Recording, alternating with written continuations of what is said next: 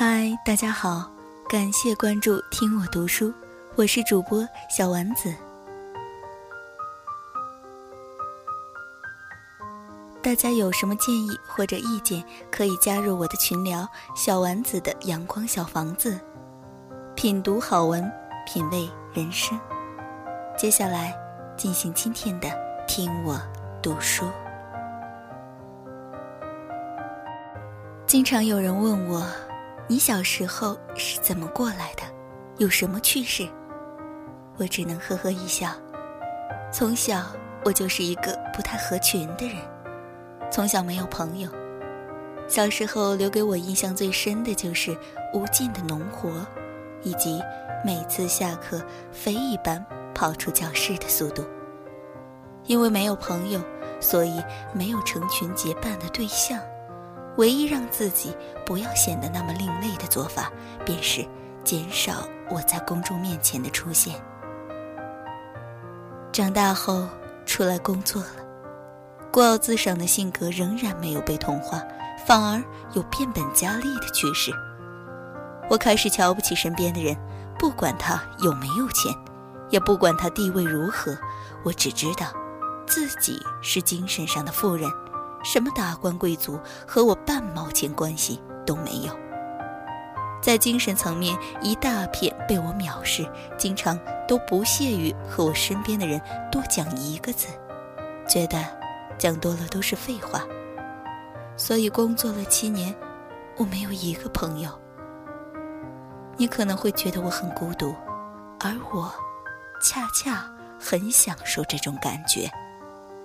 我觉得我也不需要别人懂，更不需要去任何人解释我的任何行为。正因为这样的一股傲气，我总觉得这么骄傲的我，应该过得比别人好一点，才能配得上我对自己的欣赏。这么骄傲的我，一定不可以普通，更不可以失败。于是努力要成为自己心中那个优秀的自己。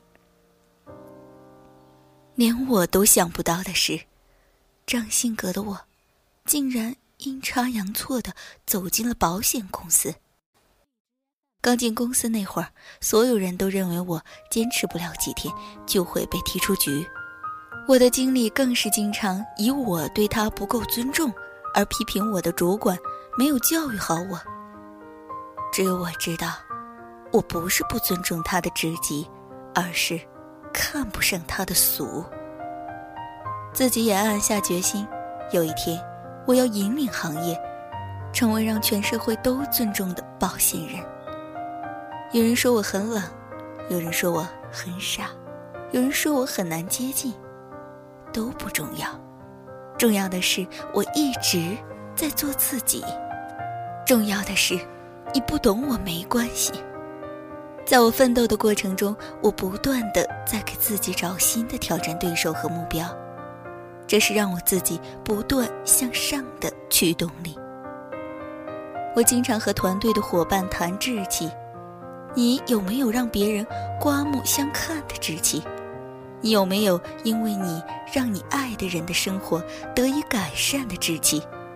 你有没有让跟着你的人有优于跟其他人优越感的斗志？目标未达成前的每一天，我都在路上。你愿意同行吗？